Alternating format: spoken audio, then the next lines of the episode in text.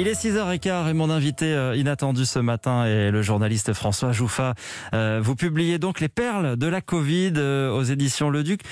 Pourquoi? Parce que dans ce contexte, dans ce, jour sans fin qu'on connaît tous, bah, il vaut mieux en rire, surtout un, 1er avril? Écoutez, il faut mieux en rire qu'en pleurer. Ce bouquin, Les perles de la Covid, vous m'interviewez un 1er avril, je vous assure que c'est un vrai bouquin, c'est pas une blague. Puisque c'est censé être la maladie. Bon, c'est vrai qu'on a tendance à dire souvent le, le, Covid. Qu'est-ce que vous avez voulu compiler dans ce livre? Moi, je me suis dit, on voit des blagues partout, partout sur Internet. Si on les note pas, personne n'en gardera la mémoire. Et pour les sociologues, les historiens dans le futur, je pense que ça serait très intéressant, mais aujourd'hui on a le droit d'en rire, bien sûr. Donc vous les avez toutes trouvées sur Internet, sur les, réseaux sociaux qui ont foisonné de, bons mots, de, parodies, de détournements? Bah écoutez, c'est un, travail presque constant. Dès qu'on entend quelque chose, vous savez, on a j'ai un bon confrère qui a écrit des, bouquins qui sont vendus par dizaines de milliers, qui s'appelait euh, hmm. Bref de comptoir. Il peut plus, il y a plus de comptoir. Alors maintenant, on a glané ça dans les bureaux quand il y a du monde, parce que les bureaux sont vides aujourd'hui, dans le métro. Hein, les gens ont l'air tristes dans le métro, mais en même temps, ils, plaisantent pas mal. Et puis dans les réseaux sociaux, Facebook, euh, c'était une ligne euh, incroyable. Mais en observation, je, je, ne vous dirai pas pourquoi, parce que j'ai pas bien réfléchi au problème, c'est que depuis un mois, deux mois, il y en a presque plus, et même depuis quinze jours, il y en a plus du tout. C'est-à-dire qu'au début, les Français ont été très courageux. Il y a des gens qui disaient d'ailleurs, il faut mieux être euh, entre quatre murs qu'entre quatre planches. Et puis, et puis, et puis, et puis, le temps a passé. C'est vrai que l'atmosphère n'est plus la même qu'au mois de mars dernier, où euh, on, on, voyait euh, des gens aux fenêtres euh, faire des animations, jouer de la musique. il y avait cette ambiance de ce premier confinement. là, je crois que tout le monde est fatigué, en fait. Bah, écoutez, les gens ont perdu l'humour. C'est ça qui m'inquiète, parce que moi, je trouvais formidable les gens confinés. Il y en a comme des étudiants dans, dans, dans je sais pas, 15 mètres carrés. J'exagère à peine.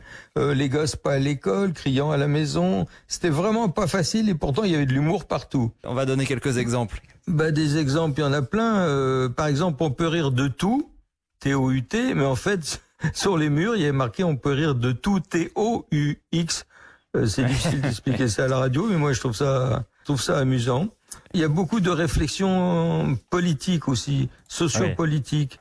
Euh, la vie avec la, la Covid, vous savez, il n'y a plus de resto, il n'y a plus de fêtes, il n'y a plus de théâtre, il n'y a plus de cinéma, il n'y a plus de vacances. Mais finalement, euh, les réflexions qu'on retrouvait un petit peu partout sont intéressantes. Mais il y a des tas de gens qui vivent comme ça. Il y a 7 à 10 millions de Français qui vivent comme ça toute l'année avec à peine le SMIC. Oui, je vous les fais politiques pas rire, euh, très visés, les, politiques étaient particulièrement des cibles. J'imagine Emmanuel Macron euh, visé par par beaucoup de de ces de ces bons mots et de ces blagues.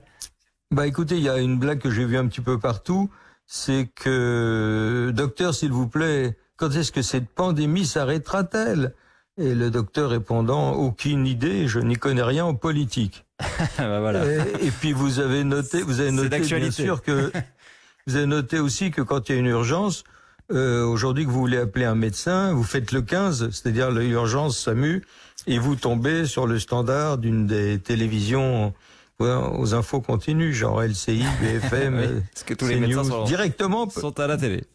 François Jouffa, j'en ai noté une dernière, on va terminer là-dessus. Le coronavirus, c'est un peu comme une engueulade avec ma femme. Quand tu penses que c'est fini, il y a une seconde vague qui arrive. Euh, là, on en est à la troisième, donc c'est pas fini. Oui, c'est ça. C'est assez misogyne finalement, c'est ça qui est incroyable. D'un côté, il y a tous ces mouvements néo-féministes, MeToo, tout ça, et en même temps, la vieille misogynie gauloise française, on la voyait partout. Il y a, oui, moi, ce qui m'amuse, c'est que pendant des mois, des semaines, d'avoir puis des mois, on nous disait allez, tenez fort, il faut se serrer les coudes. Et puis d'un autre côté, il y a des ministres qui nous disaient pour vous moucher, il faut vous moucher dans le coude. Est-ce que ça vous fait rire quand même Les perles de la Covid aux éditions euh, Le Duc, coécrit avec euh, Frédéric euh, Pouillet. merci à vous, François Jouffa, et on va essayer de, de continuer de rire euh, de ce contexte, euh, bien sûr. Euh, et on, on, rit aussi sur Europe 1 chaque matin avec, bien sûr, Nicolas Canteloup et, et Bertrand Chameroy, évidemment. Merci à vous. Bonne journée. Bonne journée et salut à tous.